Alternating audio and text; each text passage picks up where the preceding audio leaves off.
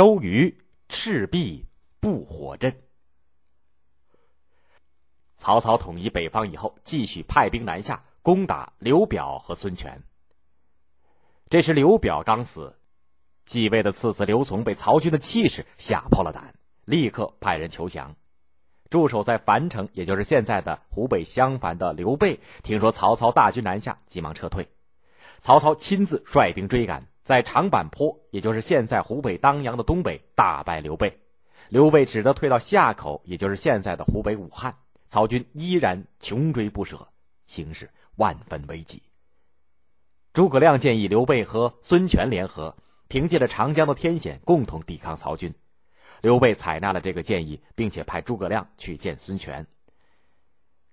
孙权对曹操大军南下早就已经坐立不安了，他也有联合刘备抗曹的想法，但是孙刘两军加起来也不过兵力三五万。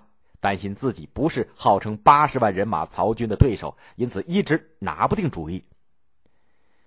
诸葛亮一看到孙权，就挑明了来意：“将军，曹操已经攻下了荆州，马上就要进攻东吴了。将军，您是准备投降呢，还是准备抵抗呢？我们刘将军身为宗室后代，是绝不肯向曹操低头投降的。”他仿佛一眼看穿了孙权的顾虑，又一针见血的指出：“刘将军虽然在长坂坡战败了，但是还有水军两万；而曹军虽然兵力远过于我们，但是他从北方远道而来，已经十分疲惫。况且根本不熟悉水战，只要孙刘两军同心协力，一定能够打败曹操。”诸葛亮的一席话，终于打消了孙权的顾虑。他马上召集部下共同讨论对付曹操的办法。恰在这时，曹操送来了战书，威胁说将率八十万人马和孙权决一胜负。孙权看了以后非常不安，部下中又有人开始主张投降了。孙权举棋不定，就把大将周瑜召回商量。周瑜一开口就很坚定，他说：“曹操名为汉朝丞相，实际上是十足的奸贼，我们怎么能够向他投降？”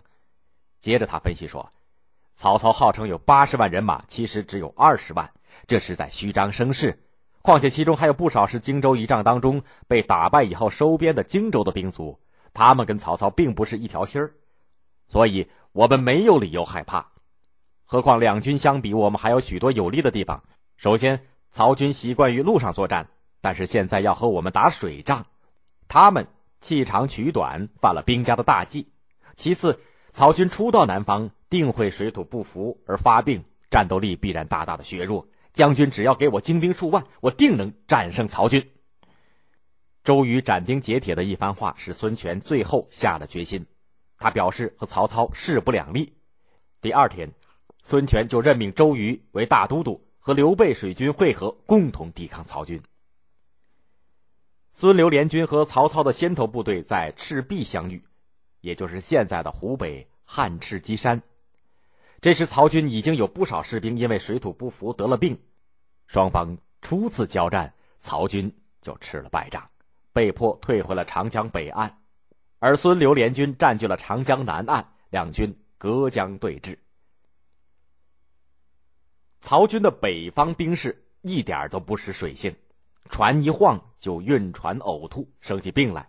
曹操一直在为这件事儿。发愁，后来他采纳了谋士的建议，把战船用铁环连在一起，铺上了木板，船身就稳定多了。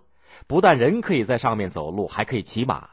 曹操认为这是渡江的好办法，却没料已经中了周瑜的连环计。因为这样一来，战船的目标很大，行动不方便。黄盖向周瑜建议说：“现在敌众我寡，以速战速决。”我们可以利用连环战船难以解开的弱点，用火攻对付曹军。这一建议和周瑜的想法不谋而合，于是周黄二人进行了周密的策划，制造了一幕苦肉计的火炬。第二天，周瑜召集部下议事，黄盖故意当众提议，要么马上进攻，要么趁早投降。周瑜大怒，要把黄盖拉出去斩首示众。在众将士的一再劝阻之下，周瑜才免了黄盖一死，但是五十军棍直打的黄盖皮开肉绽，几次昏死过去。几天以后，黄盖派人给曹操送去了密信，表示愿意投降曹军。曹操原本是疑虑重重，等到听了奸细报告了黄盖被痛打的经过，这才信以为真，就和黄盖约定了暗号。火攻的前期工作都已经准备停当，只差东风了。当时正值隆冬的十一月，西北风刮得呼呼作响，这种风向只会把火烧到了自己的船上。周瑜整天愁眉不展。一日。周瑜急火攻心，口吐鲜血，不省人事，众将士急得乱作了一团。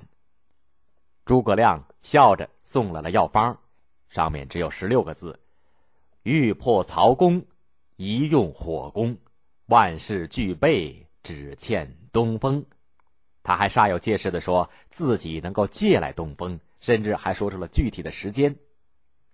周瑜虽然将信将疑，但是还吩咐黄盖悄悄的准备了二十艘大船，船头布满了铁钉，船里装上了芦苇、干柴，浇上了油，再用布幕盖实，插上了军旗，又准备了一些轻快的小船拴在了船尾。